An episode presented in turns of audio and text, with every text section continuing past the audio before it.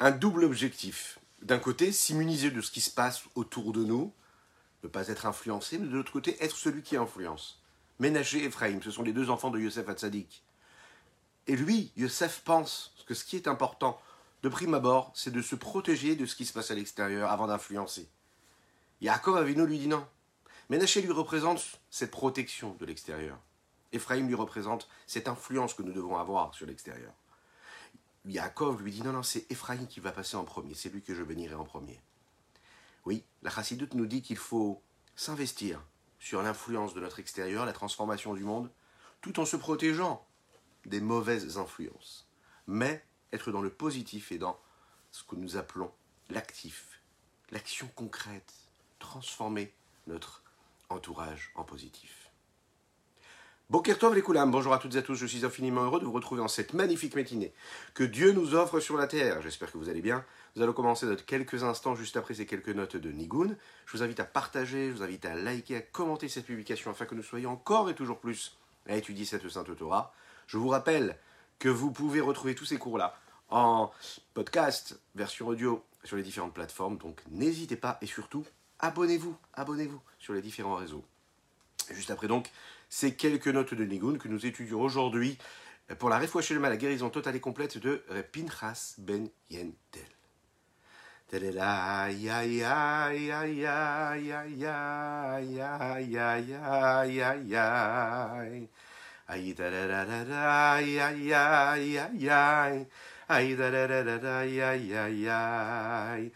Ay da da da da da, ay ay ay ay, da da da ba ma mai, da da da ma ay ay ay ay ay ay.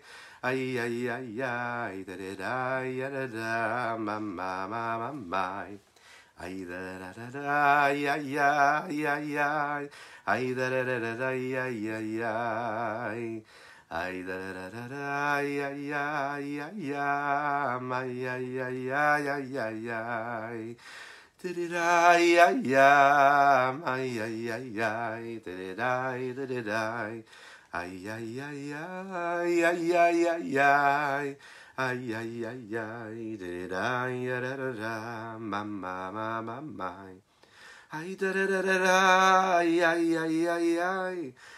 Ay da da da di da da di dam. Di di da la ya ya ya ya ya ya. Ay da da da di da ya ya. Da da da ya ya ma ya ya ya. Ay da da da da ya ya ya ya ya. Ay da da da di da ma ya ya ya. Ay da da da da ma ma ma ma ma. Boker Tov et Kulam. Bienvenue à tous ceux qui nous rejoignent sur les différents réseaux. Que Dieu vous bénisse et qu'il vous protège pour ceci. Aujourd'hui, nous allons étudier ce qu'est euh, la nécessité de se sanctifier, de sanctifier nos pensées. Et nous allons voir que quand on sanctifie ses pensées, euh, on sanctifie aussi ses actes, ses, émotions, ses paroles. Parfois des actes qui peuvent être destructeurs, destructeurs parce qu'ils ont une incidence et une conséquence sur toute notre vie en réalité. C'est la raison pour laquelle on doit bien faire attention à ce que nous avons comme pensée, ce que nous regardons, ce que nous, ce que nous scrutons avec nos yeux et les pensées que nous avons, parce qu'ils, eux, entraînent des actions, des actes qui sont parfois, parfois destructeurs. Le corps d'un homme, le corps d'un juif, c'est un corps qui doit être saint. Et malheureusement, les tentations du monde font que, et les pulsions qu'un homme a, il naît avec, peuvent l'amener à ce que nous appelons la désolation la plus totale. La Torah interdit ce que nous appelons la pure perte qui était mise lors d'une semence, d'une sortie de semence du corps de l'homme. Faites très très attention à ça, il faut rester quelqu'un de très sain. C'est interdit d'après la Torah. Nous allons voir pourquoi. Et en tout cas, nous allons voir est-ce que c'est possible de réparer ce que nous appelons le tikkun ayesod, réparer ces fautes-là?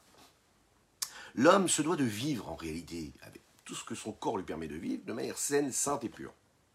Parfois, le corps nous, nous envoie des signaux et nous dicte et nous impose des, des choses, des tentations une forme de matérialisation de ce que nous sommes capables de ressentir, ou même ce à quoi nous sommes capables de penser, qui est néfaste, totalement néfaste. Maintenant, est-ce qu'il y a une réparation? Alors, vous allez voir ici, Rabbi Shonzaman veut nous dire qu'il y a une réparation, c'est la teshuva, le retour. Faire une véritable teshuva, quand c'est venu et que c'est fait avec un amour phénoménal pour Dieu, alors à ce moment-là, on est capable, eh bien, de réparer ces fautes-là. Et on va le voir comment. Vous savez que les enfants de Yehuda, hein, dans la Bible, nous racontent qu'ils s'appelaient Er et Onan, ont fait cette faute-là. Ça a énormément à Dieu. C'est la raison pour laquelle Dieu les, va, les, va les faire mourir en réalité. Le Shulchan Aruch nous explique cela. Il nous dit que cette, euh, cette faute-là est tellement grave, c'est la plus grave de toutes les fautes. C'est la raison pour laquelle il est dit Nishmarta Mikol Davara. Tu te garderas de faire toute chose négative, de toute mauvaise chose. Un homme doit faire attention en fait à la propreté de ses pensées et donc ne pas de cette façon-là se retrouver face à une situation où il ne maîtrise même plus ce qui se passe dans son corps.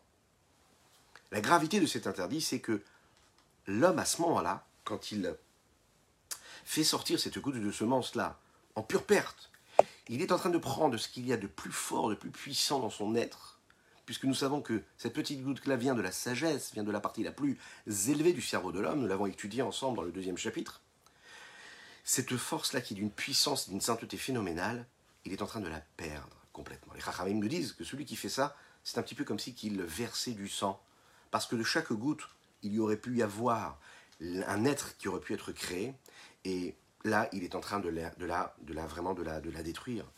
Euh, la Kabbalah nous explique que toute semence qui est inutile, elle donne en réalité à ce moment-là non seulement euh, quelque chose de négatif parce qu'en fait, on est en train de dilapider complètement une force saine et sainte qui aurait pu être créée, et on prend aussi cette force-là et on est en train de créer une énergie. Mais où est-ce qu'elle va cette énergie, cette vitalité? Eh bien, la Torah nous dit qu'elle est en train de nourrir la force des écorces de l'impureté. Vous savez, ces fameuses forces d'impureté qui sont parallèles aux forces de la Gedusha, de la sainteté, qui sont appelées les chaloches des trois écorces de l'impureté, c'est trois niveaux d'impureté, ces écorces-là. Trois niveaux qui représentent l'impureté sur Terre. Donc, d'une certaine façon, cet interdit-là nous interdit de créer encore plus d'écorces négatives et impures. C'est ce qui peut venir de ces, de ces, semences-là en pure perte, mais aussi de toutes relations interdites que nous pouvons avoir, et, shalom, et qui peuvent justement engendrer encore plus d'impuretés ici-bas sur Terre. Alors comment est-ce qu'on répare cela? Rabbi Shimon Zalaman ici va nous le proposer, il nous le dit, quand on va faire Kirat Shema le soir avant d'aller dormir, il y a des textes qui nous ont été donnés par nos sages, qui représentent, à travers des psaumes, des prières que nous faisons, qui nous permettent justement de prendre un petit peu plus conscience de notre sainteté et de cette façon-là de réparer les fautes qu'on aurait pu commettre. Il y a deux réparations principalement euh, qu'un homme peut, peut accomplir, qu'il peut faire. Si déjà la première façon de réparer ces fautes-là, hein, c'est de prendre l'action et de le transformer de ce qui est interdit, de le transformer en quelque chose de kadosh, de saint, c'est, nous l'avons vu hier déjà, globalement dans les Avérotes en général, mais c'est tout simplement en faisant ce que nous appelons une véritable teshuva, un retour vers Dieu. Pourquoi? Pas seulement par crainte de Dieu, mais aussi parce qu'on a un amour phénoménal débordant pour Dieu que nous appelons la Avaraba. C'est le niveau le plus élevé. Ici, on va le voir que il est parfois probable de faire une teshuva convenable de base, c'est-à-dire Teshuva, c'est quoi? Regretter ce que nous avons fait dans le passé, prendre une bonne décision pour ce qui va se passer dans le futur. Avec une belle kavana, c'est-à-dire une bonne intention, une bonne direction de pensée. Quand on va lire le schéma le soir avant d'aller dormir, cette réflexion-là qu'on va, va avoir, par exemple, pas juste dire les mots, mais de comprendre le sens profond des mots. Comprendre déjà la traduction, et ensuite comprendre le sens ésotérique, profond. Alors à ce moment-là, ça va nous permettre de véritablement arriver à une une vraie choix, un vrai retour vers Dieu, qui s'exprime à travers cet amour pour Dieu.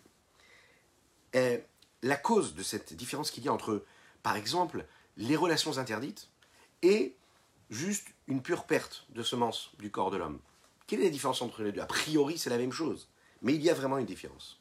La différence, c'est que dans un acte, dans une relation interdite, interdite eh bien, il y a quelqu'un qui reçoit cette vitalité qui vient de l'homme. Donc il y a un autre corps qui va recevoir une vitalité qui est, à 100% négative, néfaste, totalement destructrice, qui va recevoir cette vitalité-là. Cette vitalité-là, elle va prendre forme, elle va exister au travers du corps de la personne qui est en face. Donc ça, en fait, ça ne permet pas à cette vitalité de sortir, de s'élever vers la sainteté, puisque ça a été engendré et ça engendre du négatif. Alors qu'une pure perte, une, semence qui est en pure perte, uniquement, euh, il n'y a personne qui reçoit cette vitalité. Donc on a la possibilité d'aller chercher ça, cette force, la négative et impure qui a été créée, et on peut la transformer, parce qu'on va faire une belle teshuva, en quelque chose de sain. C'est un fait qu'une d'une relation interdite, par exemple, la vitalité, elle, va se poser, va s'installer, et puis va automatiquement créer de l'impureté. Ça s'exprime réellement dans ce que nous pouvons voir et dans ce que les Chachamim nous disent, c'est que malheureusement, quand cette relation interdite va donner par exemple naissance à vraiment un enfant, c'est ce que cet enfant-là va être appelé un mamzer. Donc les dégâts vont être considérables. Pourquoi? Parce que cette goutte-là va être matérialisée dans cette impureté-là. A priori, hein, la naissance ne rajoute rien à la gravité de l'action, c'est juste une conséquence. Alors pourquoi est-ce qu'on ne peut pas réparer? On nous explique bien ici que dans ce cas-là, la vitalité qui vient de cet acte-là qui est interdit se transforme en quelque chose, en une réalité autre que celle qui aurait pu être engendrée, à savoir de la sainteté. Et ça, c'est très difficile de le transformer, de l'élever dans la Gdusha, dans la sainteté. Regardons dans les mots ce que le rabbi Zalman ici a à nous dire dans les mots. Et nous sommes dans la dernière partie de ce chapitre 7 d'Elikouté Amarim de Tanya.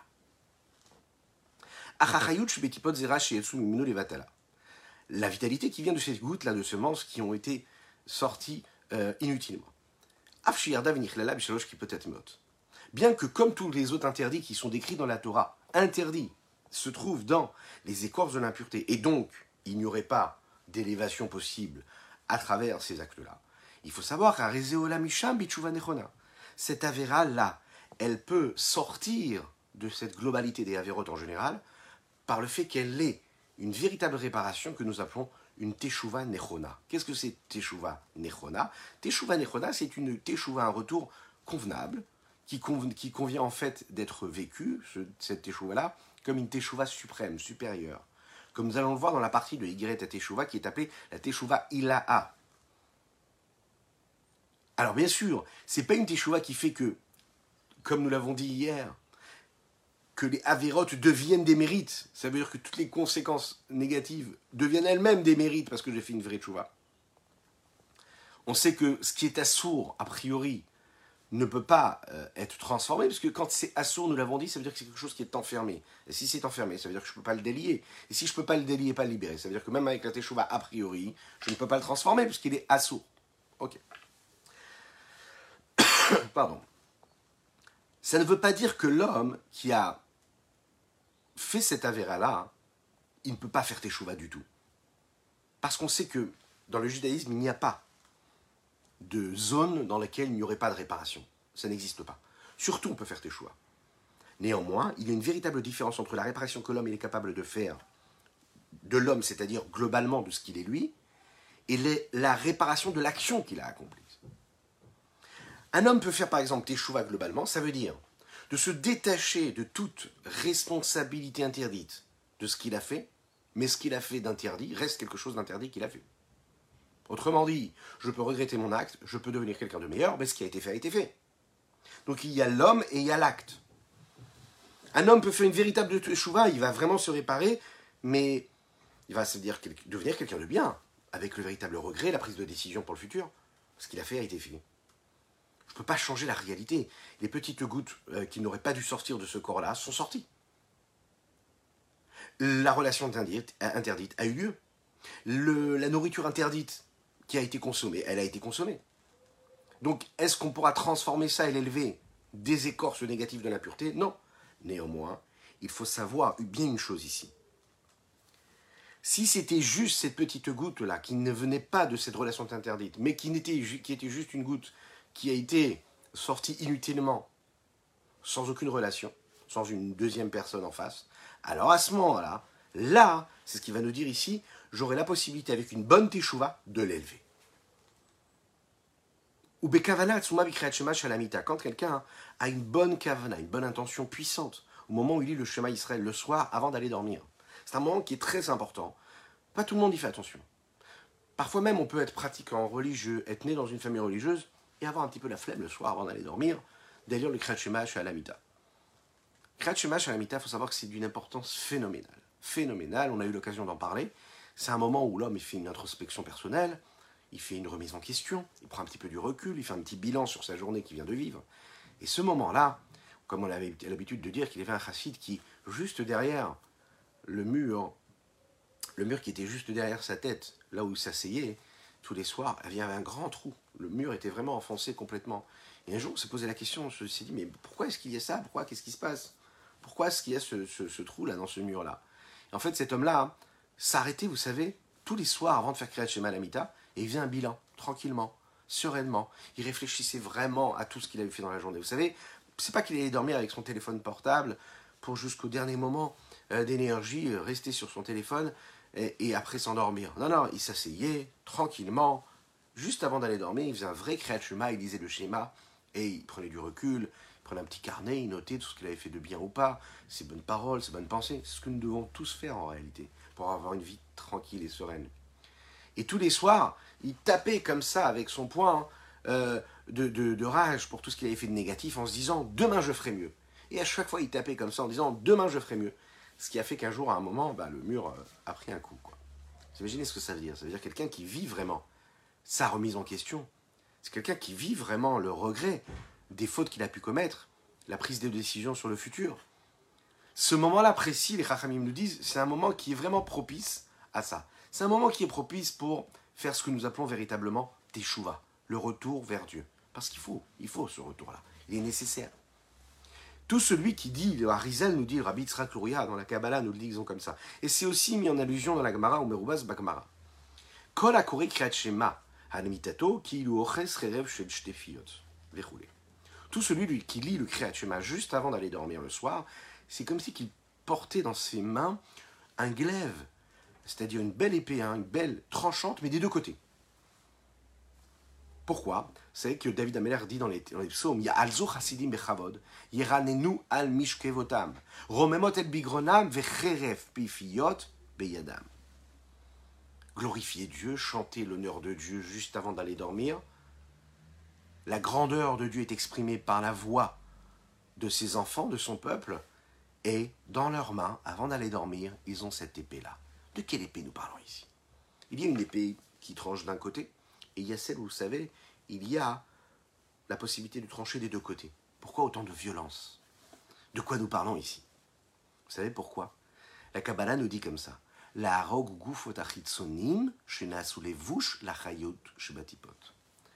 Ce glaive-là, il est là pour tuer et faire disparaître.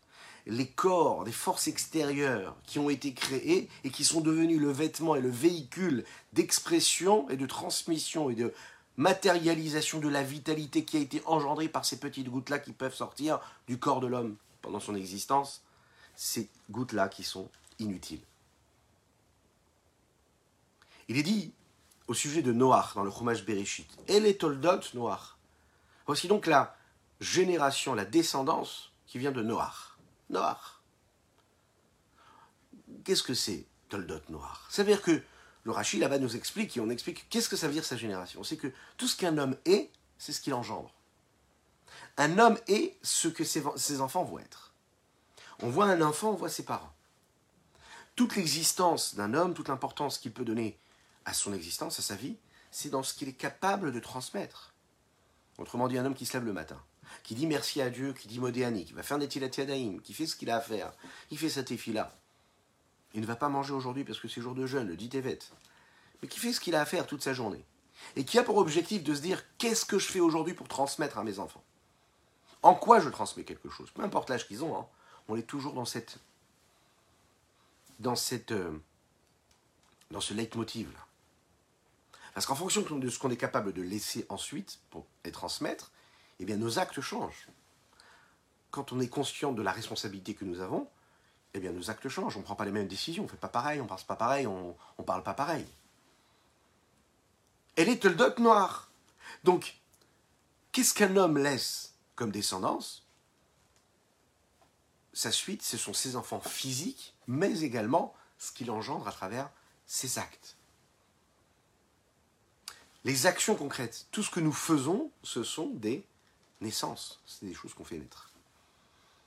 Alors, toutes les mitzvot, toutes les bonnes actions, c'est ce que nous faisons naître. Alors maintenant, les avérotes qu'un homme fait, tout ce qu'il ne devrait pas faire et qu'il fait, toutes ces mauvaises actions, c'est aussi la descendance, c'est aussi ce qui était engendré par un homme. Un homme est là pour faire naître, pour créer, pour susciter. ici-bas sur Terre, dans ce monde-là, des actes, des actions. Et ce sont donc tous ces enfants. Mais à quel niveau? Dans la Kabbalah, on nous explique que l'on crée à travers nos actions, ou des anges, qui sont des anges positifs, ou des conséquences néfastes, ce que nous appelons des endommageurs, du négatif, Razé Shalom. Tous sont reliés à l'homme. C'est-à-dire que tous nos actes sont à chaque fois reliés à chacune et chacun d'entre nous. On ne peut pas dire j'ai fait quelque chose et ça y est, je m'en détache, je deviens quelqu'un d'autre. Non, ce que j'ai fait, ça reste attaché à ce que je suis. Alors si c'est des bonnes actions, des mitzvot, alors cela c'est des anges que j'ai créés et ces anges-là vont m'accompagner partout. Si malheureusement ce sont des mauvaises actions, alors ces mauvaises actions-là, elles vont accompagner la personne partout où elle va. Ça a des conséquences. Maintenant, il faut savoir que, comme tous les enfants, on appelle notre père père, papa. Et quand on sait qu'on s'est égaré de la volonté de notre père, qu'est-ce qu'on fait? On lui dit papa, tu es notre père, sauve-nous. Peu importe ce que nous avons de positif ou de négatif. Donc disons hein, dans la tefila, c'est toi qui nous as créés, c'est toi qui dois nous donner à manger, c'est toi qui dois nous faire tenir, c'est toi qui dois nous donner force, la vitalité. Maintenant, la veille, tu as fait, tu as fauté, tu t'es égaré de la bonne route. Il y a deux minutes, tu t'es égaré de la bonne route. Les Chachamim nous disent une personne qui faute. Ouais. Est-ce qu'elle doit, juste après, par exemple, aller à la prière, faire sa prière? Elle a fauté. Est-ce qu'elle doit aller faire la tefila? Donnez-moi la réponse. Vous la connaissez? Ben, La réponse c'est que oui, elle doit aller faire la tefila. Non mais comment tu peux aller faire la tefila? Tu viens de faire un acte que tu ne vas, pas faire. Tu t'es mal comporté. Tu as fait une avéra. Pourquoi tu vas aller faire la tefila? À quoi ça sert? Eh bien, la réponse, elle est que oui, il faut aller prier. Parce que ce n'est pas du tout à nous de faire ces jugements-là. Un homme, il a fait un acte, il a fait un acte. Mais chaque action que nous faisons, nous sommes donc les, les émissaires d'Akadosh Baoru. L'essence même de la mitzvah, l'essence même de la spiritualité qui est suscitée par la mitzvah, l'essence même, c'est l'ange qui est créé par cet acte-là. C'est un envoyé d'Akadosh Baoru pour un envoyé de l'homme vers Dieu. Il nous représente ce que nous avons fait de bien ou mal, Shalom. D'un autre côté, on sait que l'essence même de cette mitzvah-là, c'est-à-dire qui a été engendrée, a son pendant négatif. Une personne malheureusement qui détruit en faisant une. Eh bien, on est en train de créer une forme d'énergie, d'essence même d'un ange, c'est-à-dire qui lui va être un ange du mal, destructeur. Vous savez qu'on dit que tout ce qui peut arriver de négatif chez un homme, c'est-à-dire les maladies, que Dieu nous en préserve, toutes les épreuves qu'un homme peut vivre, elles ont une source quelque part, elles viennent de quelque chose. Elles ont été suscitées et engendrées par quelque chose. Et qu'est-ce qui a suscité tous ces actes-là? C'est les vitalités des avérotes, de tous ces égarements de la vie d'un homme. C'est à ce moment-là qu'on a créé la possibilité d'une épreuve, la possibilité du négatif. Pourquoi? Parce qu'en réalité, il faut savoir que on a créé une source d'énergie, elles ne l'abandonnent jamais, elles sont là, et c'est elles qui abreuvent et qui donnent des forces de destruction étape après étape dans la vie de l'homme. Néanmoins, lorsqu'un homme décide de faire teshuva sur ces fautes-là, eh ben oui. Si on fait teshuva, ça veut dire teshuva sur toutes les fautes qu'on a pu commettre. Eh bien, la teshuva, elle crée cela. Elle crée une coupure entre la source d'énergie et de vitalité négative et néfaste et la vie de l'homme. Autrement dit, ces anges, la néfaste et négative qu'on a pu créer, ces vitalités destructrices qu'on a pu créer à travers les avérotes, eh bien, on peut couper, on peut sectionner cette vitalité qui venait et qui les abreuvait. Comment? Parce qu'on fait échouva. Il y a parfois même, on a la possibilité, quand on fait une véritable teshuva, on a la possibilité même, la Kabbalah nous dit, de tuer quelque part, entre guillemets, ces forces extérieures et de les faire disparaître à jamais de l'existence même. Pardon. C'est la raison pour laquelle, pour répondre à des questions qu'on pourrait se poser parfois, les relations interdites, elles sont décrites dans la Torah écrite. Oui, il y a des relations interdites à ne pas avoir. Elles engendrent après des naissances qui sont euh, très difficiles à gérer. Bon, ok. Maintenant, là, le fait de faire sortir des petites gouttes de son corps, pour dire les choses comme ça, inutilement, ben, il n'y a aucun interdit, a priori, dans la Torah, c'est pas écrit clairement. Regardez ce que le Rabbi Shimon Zalman nous dit. C'est la raison pour laquelle on n'en parle pas dans la Torah clairement. Vous savez pourquoi? Bien que dans la Torah, il y a une liste est vraiment bien détaillé de tous les interdits. Cette faute-là, elle n'est pas décrite. Elle n'est décrite qu'une fois, comme on l'a dit tout à l'heure, dans l'histoire et la description que nous en faisons, à travers les enfants de Yehuda qui sont Er et Onan, qui, lui, qui eux vont faire cet acte-là qui est interdit. Mais, a priori, dans le reste de la Torah, on n'en parle pas. Bien que c'est un acte qui est terrible, qui est tragique, euh, au niveau de la grandeur et de la multiplication de d'impuretés que cela engendre, ou bien des écorces négatives qui sont créées chez Molid ou Marbé, Bimod, Meod, Beotsarat, Zeralevatela, Yoter, Mibiotasorot. Dans toutes les, toutes les relations interdites, il y a un élément qui est la base même du mal. C'est ce que nous appelons la base même de ce qui a précédé le monde dans lequel nous vivons, à savoir le monde du tikkun, de la réparation, qui est le monde de Tohu, où il n'y avait pas de distinction. C'est un monde où en réalité on est quoi? On est dans la destruction, on est dans l'inverse de la vie. De, de ce côté-là, il faut savoir que chaque relation interdite, c'est détruire le potentiel de vie qui existe. Tu as une relation qui est interdite, à ce moment-là, tu as fait descendre sur Terre de la vitalité, une, une force de vitalité, une possibilité de vitalité. Tu prends cette force-là et tu la détruis. Donc tu es en train de détruire le monde. Le projet de Dieu, quand il te crée sur Terre, c'est quoi? C'est de faire un monde qui est construit, qui est bâti sur des fondements de morale et de vie, et toi tu prends ça et tu le détruis. Mais a priori, une faute qui est encore bien plus grave que toute relation. Pourquoi? Parce que là, c'est vraiment, vraiment, vraiment retirer la, la, vitalité même et créer de la vitalité en la détruisant, c'est-à-dire au point même de ne pas créer, de susciter un partage avec un autre. À ce moment-là, on pourrait dire que c'est encore même plus grave. A priori, il y a beaucoup plus d'impureté, beaucoup plus profond que toute relation interdite. Et là, Rabbi Shnozam nous l'explique, il nous dit dans les relations interdites, il y a quelque chose de très très grave qu'il n'y a pas dans ces gouttes-là que nous pouvons faire sortir inutilement. Pourquoi? Parce que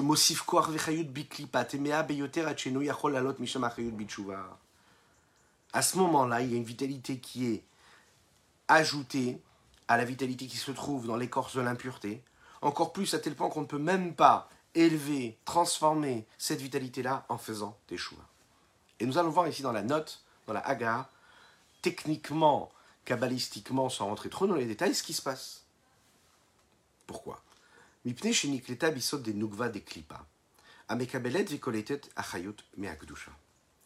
Elle est incrustée et elle s'installe dans la base même qui est appelée la partie féminine nukva de l'écorce. Féminine qui reçoit. Dans cette écorce-là, il y a une partie euh, féminine et masculine, masculine qui donne, féminine qui reçoit, quand il y a cette impureté-là qui est créée, cette vitalité qui est, créée, c'est donc à ce moment-là cette euh, vitalité qui s'incruste dans cette base-là, féminine, de cette écorce-là, qui reçoit, mais Kabelet Maglusha, qui va recevoir la vitalité qui vient de l'autre côté de la sainteté. Quand il n'y a pas d'échange, quand il n'y a pas de partie euh, masculine et féminine, donc dans cet échange-là, et qu'il y a juste une semence qui vient du côté masculin, il n'y a pas le niveau féminin de l'écorce qu'il pourrait recevoir. C'est juste en fait le potentiel qui s'habille dans la vitalité qu'il aurait dans ces gouttes-là, comme ceux qui maîtrisent bien la sagesse euh, cachée. Alors là, à ce moment-là, la réparation de cette faute-là, elle peut être, euh, elle peut être possible non pas parce que c'est moins grave que quand il y a une véritable relation, un échange. Au contraire, l'impureté qu'il y a dans cette semence-là, elle est beaucoup plus profonde. Elle va même toucher la racine même de l'existence. Mais il faut savoir, parce que c'est très très grave, et comme c'est très grave et qu'il n'y a pas de réceptacle qui reçoit cette petite goutte, puisqu'elle ne se pose aucunement dans aucune autre entité existante, donc elle n'est pas reliée ni attachée à un autre concept, un autre processus, elle est nulle part, elle reste un petit peu comme ça dans le vide. Et c'est la raison pour laquelle, comme elle est nulle part, donc il y a possibilité de réparation. Et c'est ça qui est intéressant ici. En fait, en réalité, la gravité est à double sens. Il faut savoir que, étant donné que c'est une vitalité qui sort ici, et qu'il n'y a nulle part où aller, alors à ce moment-là, parce qu'elle a nulle part où aller, j'ai la possibilité, à travers la Teshuvah, de la de la rattraper au vol quelque part et de la faire disparaître de l'existence. Maintenant, je ne peux pas la faire disparaître de l'existence au point même de faire qu'elle n'a jamais existé. Comme par exemple quand j'avais fait Teshuvah sur d'autres Avérotes, où j'avais réussi à transformer le péché, la Avera, en un mérite. Je peux la faire disparaître. Mais à un moment précis, il faut savoir que je vais devoir aller chercher quelque chose de très très très profond en moi.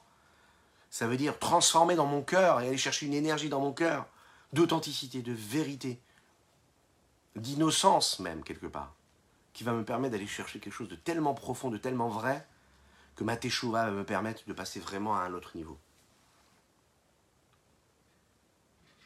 D'un autre côté, il faut savoir que cette avéra-là, en réalité, elle va rester dans une forme d'inconscience, quelque chose d'irréel, mais dans une certaine dimension, il y aura ce que nous appelons un réchimo, une petite trace, on l'espère la plus petite, qui va se poser sur nous, une petite tâche dans l'existence.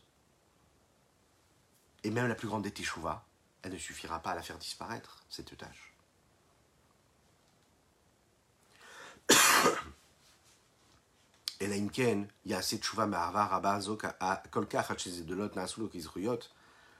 Si ce n'est qu'il fasse une teshuva phénoménale jusqu'à transformer euh, tout ce qu'il a pu engendrer de négatif en mérite. Ou basé Yuval. Et par ça, nous pouvons comprendre Mahamar Abotenu Zichronan Livrachas que les Chachamim disent dans la Gemara Chagiga. Eizeum Uvat Shelo Yochal Litkon Ze Shebahala Erva Violid Mamzer qui est celui vraiment qui aura vraiment du mal à se réparer, à se transformer Qu'est-ce qu'on ne pourra pas redresser véritablement? C'est celui qui a une relation interdite et qui donne naissance à un mamzer. Même s'il fait une véritable teshuva, il ne pourra jamais élever cette vitalité-là et la transformer dans la sainteté. Mais puisque cet acte-là a engendré la naissance d'un enfant qui vient d'une relation interdite, la vitalité, elle a pris corps, elle a été matérialisée. Comment tu vas réparer quelque chose qui est déjà matérialisé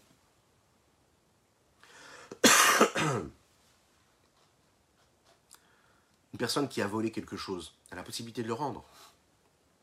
Une personne qui fait cet acte-là, qui engendre ce mal-là, comment est-ce qu'elle va réparer cela? Alors il y a des histoires qui nous montrent comme quoi parfois on a réussi à transformer avec une teshuva phénoménale, à vraiment faire passer tout le négatif du côté du positif. Ça nécessite énormément de mérite qu'Akadosh Baruch pourrait donner à l'homme. il faut savoir en réalité que Rabbi Zalman ici est en train de nous donner des secrets de prise de conscience. Se dire que, souvenez-vous, un des premiers mots que nous avons euh, prononcé avant de parler de ce sujet, c'est la pensée. C'est la pensée qui va engendrer tout ce qui peut se passer dans la vie d'un homme. Les conséquences, euh, pardon, les conséquences terribles que cela peut avoir sur les actes de l'homme. On n'est pas conscient des conséquences. Un homme, il vit, il ne se rend pas compte de ce qu'il fait. Il pense que les actes n'ont pas de conséquences le sérieux de l'homme, et justement, c'est la raison pour laquelle nous avons parlé du Kriyat Shema chez Alamita, c'est-à-dire ce Kriyat Shema que nous disons juste avant d'aller dormir. Pardon. Ces actes-là, hein, qui vont être engendrés par la prise de conscience que nous avons dans cette remise en question quand on fait ce Kriyat avant d'aller dormir, nous permettent de rentrer dans une autre dimension. C'est un travail comme un sportif. Quand on va le soir, on va faire ce bilan calmement sur notre existence, sur les pensées et les paroles que nous avons eues pendant notre, notre journée, et ça nous permettra le lendemain de déjà de se mettre dans une situation où on a déjà cette épée-là, à double tranchant, qui est là justement pour, euh, pour s'éviter de tomber dans tous les travers que l'homme peut, peut tomber, dans lesquels l'homme peut tomber. C'est une histoire qui est très très ancienne, elle date d'il y a plus de 2000 ans. Elle apparaît dans la Gemara Avodazara. C'est un homme qui pouvait être appelé et décrit comme le roi des plaisirs. Il n'y avait pas un seul plaisir sur terre qu'il n'avait pas testé, qu'il n'avait pas vérifié. On parle de l'homme qu'on pourrait appeler comme le rachat. Il avait fait toutes les avérotes qu'un homme peut faire sur terre, que Dieu nous en préserve. Et par rapport à, l'honneur et, au respect que l'on doit avoir dans notre cours, on ne décrira pas toutes ces fautes-là qui sont décrites dans la Torah. Mais un jour, après plusieurs années de plaisir et de faute, cet homme-là ressent qu'il est arrivé au top du top, au sommet de tout. Il pouvait même écrire un livre en se demandant comment est-ce qu'on peut atteindre le top du bonheur ici-bas sur Terre et profiter de tout ce que le monde peut nous offrir. Mais dans son cœur, il y avait une forme de conscience, de scrupule qui s'installait et qui ne le laissait pas vraiment être tranquille. Un jour, il rencontre une femme, cette femme-là lui dit, tu sais, je sens que tu as quelques des scrupules par rapport à tes actes, ta façon d'être. Tu as quand même des remords. Et sache que tu es vraiment foutu. Il n'y a pas moyen. Tu as été tellement loin, tu crois vraiment qu'un jour tu pourras faire ce que nous appelons la teshuva, retourner vers Dieu? Tu as été tellement loin, tu peux rien faire, c'est fini pour toi.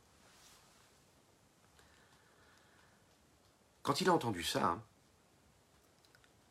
bizarrement, bizarrement, il n'a pas supporté. Venant de quelqu'un d'autre, le fait qu'on l'enferme comme ça et qu'on lui dise il n'y a pas moyen, c'est fini pour toi, cet homme-là n'a pas pu supporter cette réponse-là. Il est tombé dans une tristesse, dans une détresse phénoménale. Cet homme-là, c'est Elazar ben Dourdaya. Elazar a senti qu'on lui avait mis un coup très très fort. Devant lui, il s'est dit oui, elle a raison, cette femme-là. J'ai été trop loin. Qui c'est qui acceptera ma teshuva? Cette souffrance-là était tellement grande qu'elle a remis en question tous les plaisirs qu'il a pu avoir pendant toute sa vie, toute son existence. Le regret véritable, les remords. Et Lazare s'est dit, peut-être que je vais demander la pitié de Dieu. Je vais lui demander de me pardonner toutes mes forces. Il essaye de prier avec son cœur, mais là il se rend compte que son cœur est tellement sali par toutes ces avérotes qu'il avait pu commettre, qu'il sent qu'il ne peut pas se présenter à Dieu comme ça avec son cœur, ça suffit pas il lève les yeux vers le ciel et il se dit voilà, moi je crois quand même en Dieu. il y a le ciel, il y a la terre, ce sont toutes des créatures de Dieu. Elles vont m'aider, elles vont être les témoins de mes actes. Il s'adresse au ciel et il dit au ciel, s'il te plaît, intercède en ma faveur. Il s'adresse à la terre et lui dit, s'il te plaît, intercède en ma faveur. Il parle au soleil, il parle à la lune, il parle aux montagnes, il parle aux vallées. Essayez de m'aider, s'il vous plaît. Intercédez en ma faveur. Et là, il se rend compte qu'en fait, il n'y a pas de raccourci possible. Personne ne l'écoute. Et il y a un moment, il se dit, ça ne dépend que de moi. Il va falloir que je prenne mes responsabilités en main et que j'assume ce que j'ai pu faire. Et que c'est à moi de faire teshuva. El Hazar ben Dourdaya s'assoit à terre et toute la souffrance, toute la douleur qu'il a en lui explose à travers toutes ces vallées de larmes, les textes nous disent, qui sortent de ses yeux, il n'a pas juste pleuré. Il est vraiment, vraiment, vraiment, quasiment, s'est détaché de la vie. C'est-à-dire qu'une une larme, des larmes qui, qui sont parties du plus profond de son être, de son corps, de son esprit, de son âme. Ce pleur était tellement fort, à tellement que le, le le texte, les textes nous disent, pardon, dans la Gemara, que sa neshama, son âme, n'a pas pu supporter en réalité elle n'a pas pu rester sur ce corps et dans ce corps-là. Et elle s'est, elle s'est élevée. Elle est partie de son corps. Et bien sûr, il a rendu son âme à son Créateur. De larmes de regret. La question qui se pose ici quand on lit cette histoire-là, c'est est-ce que est-ce qu'on a accepté ça cette joie? Voilà, voilà quelqu'un que toute sa vie il a vécu, il a profité du monde, il a profité de la vie, etc. Et puis à un moment il supporte plus, il fait choix.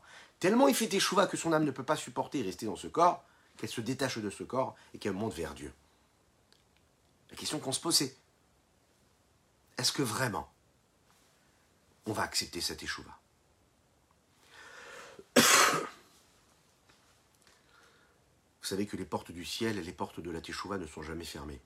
Les chachamim le disent.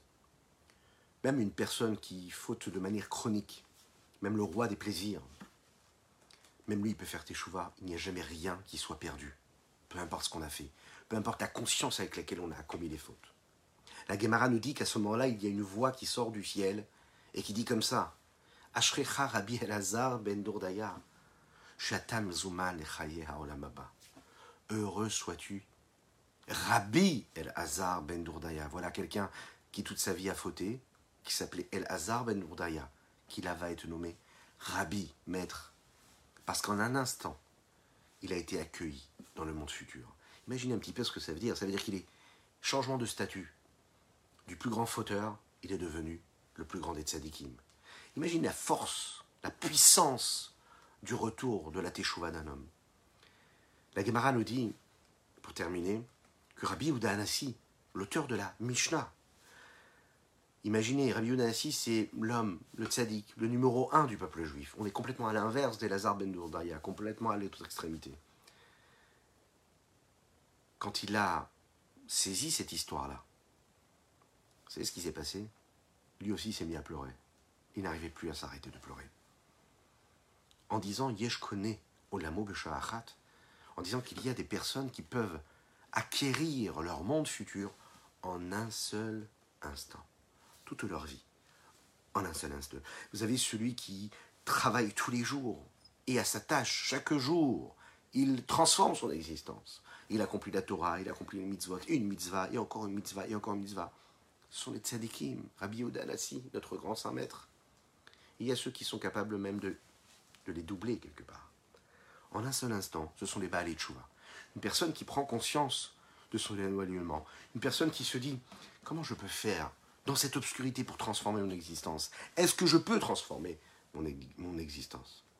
Il faut savoir que, comme nous l'avons dit hier, tant que la lumière est là, tant que cette petite flamme qui est posée sur cette bougie continue d'éclairer, ça veut dire qu'on peut réparer.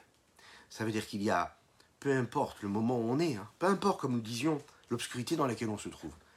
Euh, quand on, a des problèmes, on a des soucis, on a des tracas, que ce soit des problèmes physiques, que ce soit des problèmes l'homme de santé, que ce soit des problèmes psychologiques, que ce soit des problèmes par rapport à la parnassa, par rapport à la famille, par rapport à la paix dans le couple, par rapport à l'éducation des enfants. Enfin, il y en a, hein, on va rester positif, du positif. Mais il y a beaucoup de problèmes qu'un homme peut avoir dans son existence. Les erreurs, les moments où on trébuche. Il faut savoir que cette obscurité-là ne peut pas nous terrasser, même s'il est opaque. Akadosh Baruch Dieu nous a donné les forces d'être plus fort que cela. Et la meilleure façon de passer outre, c'est justement d'être dans la transformation de cette obscurité-là. Et être dans la transformation de l'obscurité, c'est justement de voir cette lumière-là. Cette lumière-là, c'est de se dire qu'on peut faire teshuva un seul instant, en prenant la bonne décision. Et toujours, toujours, toujours être dans l'action concrète, la remise en question et l'action concrète qui est engendrée par cette remise en question. Que Dieu vous bénisse et qu'il vous protège. Qu'on soit toujours euh, générateur de positif et de bien. Qu'on soit toujours attaché à Kadesh Baruch qui nous donne les forces de ne même pas avoir besoin de tomber pour bien sûr être toujours sur ce tremplin qui nous permet d'évoluer, de grandir et encore et encore. Je vous souhaite une excellente journée, que Dieu vous bénisse et qu'il vous protège. Bon jeûne pour ceux qui jeûnent, et qu'Hachem fasse qu'on termine ce jeûne-là, mais vous savez quoi? Avec la reconstruction de ce temple-là, qu'on est en train de commémorer en jeûnant aujourd'hui pour ce jeûne du, dit Tevet, qu'il soit transformé, comme le rabbi avait l'habitude de le dire, qu'on n'ait même pas besoin de jeûner, que ce jeûne-là soit transformé en un jour de joie, parce que le Beth Amikdash sera reconstruit. Je vous invite à partager, à liker et commenter. Que Dieu vous bénisse et à bientôt.